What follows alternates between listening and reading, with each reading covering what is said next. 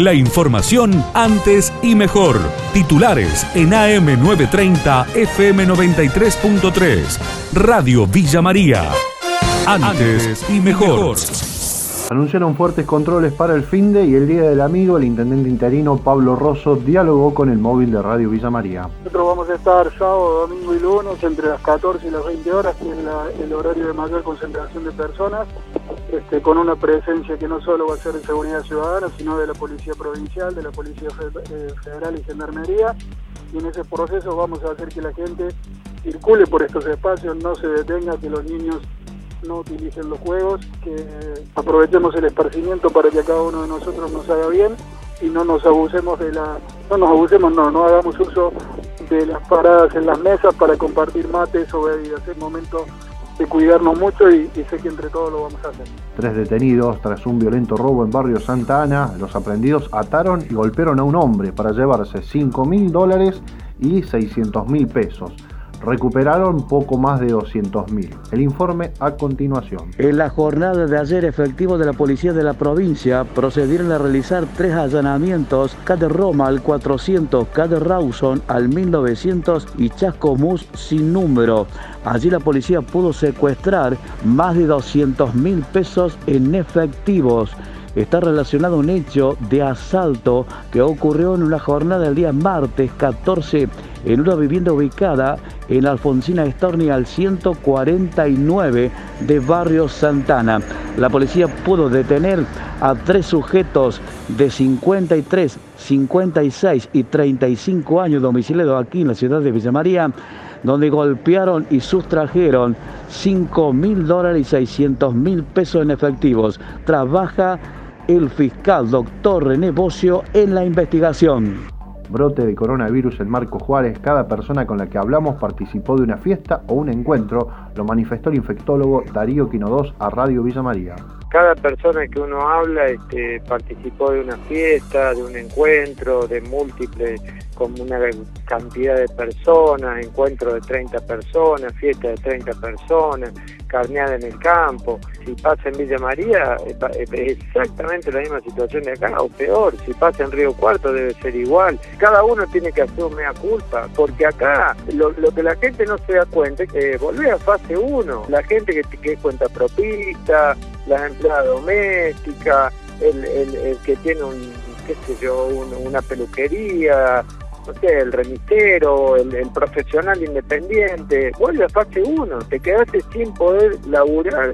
Los próximos 14 días, 21 días, tenemos que dejar de buscar culpa, esto es una pandemia, es un problema mundial, Oliva marcha atrás y regreso a fase 1 por casos de coronavirus, lo confirmó el intendente José Ibarra a Radio Villa María, es por 14 días, no tienen determinado el caso cero. Nosotros estamos ya prácticamente hablando de esto de cómo salir de la pandemia, o sea, la pospandemia, para recuperar la economía circular, la situación social, económica de una localidad del interior del interior. Venimos siendo zona blanca, nunca habíamos tenido un caso y de pronto a primera en esto de cuando no se respetan las normas, cuando no, no obstante estar todos los protocolos y venimos luchando contra un enemigo invisible, te pasa lo que te pasa y en función de lo que tenemos hoy, de estos siete casos confirmados, dos que tienen la localidad de Pampayasta, la cercanía entre las localidades, ha provocado que en función de la, del avance de el contagio, porque ahora tenemos libre circulación, no tenemos determinado el caso cero, eh, hemos perdido más de 100 días hermosos que habíamos logrado. Hemos hisopado prácticamente a 80, 90 personas. Tenemos que esperar esos resultados y para evitar la propagación hemos tenido que tomar una determinación en función de esa recomendación y hemos vuelto a fase 1.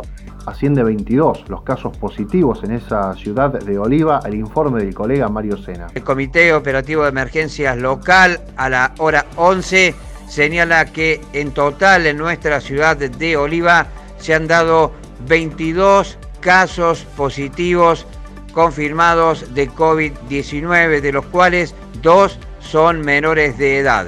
En horas de la mañana de hoy llegaron los eh, integrantes, miembros del COE Central, desde las 11 de la mañana aproximadamente hasta la hora 13 y 30 aproximadamente se estarán realizando hisopados masivos en el playón del Centro de Salud número 1 José Acosato, en el sector sur de la ciudad, para comerciantes y contactos estrechos de los distintos casos positivos. Regreso a clases, el criterio es sanitario y epidemiológico, lo manifestó Diego Golombek, director del Instituto Nacional de Educación Tecnológica, al ser consultado sobre el regreso a clases en nueve provincias a partir de agosto. El criterio para este regreso es estrictamente sanitario y epidemiológico. Estas provincias están en condiciones de ir preparando el regreso a las clases presenciales, preparar el regreso a las escuelas, es lo que van a comenzar a hacer estas nueve provincias, y recién después abrir las puertas para continuar con las clases presenciales. Esperamos que esto sea algo escalonado, no van a volver todos los chicos juntos, va a haber distanciamiento físico, una serie de medidas higiénicas que nos aseguran estar con las mejores condiciones de confianza y seguridad. Nosotros estamos delineando un distanciamiento físico de dos metros en los espacios comunes y un metro y medio en las aulas, que es fácil de decir. Después hay que implementarlo realmente en el espacio y para esto es fundamental que haya este regreso escalonado. Van a volver eh, a grupos de chicos que se van a ir alternando y esto va a depender de cada provincia o hasta de cada institución, de a días, de a semanas. La información de Villa María y la región. AM930, FM93.3. Radio Villa María. Antes y mejor.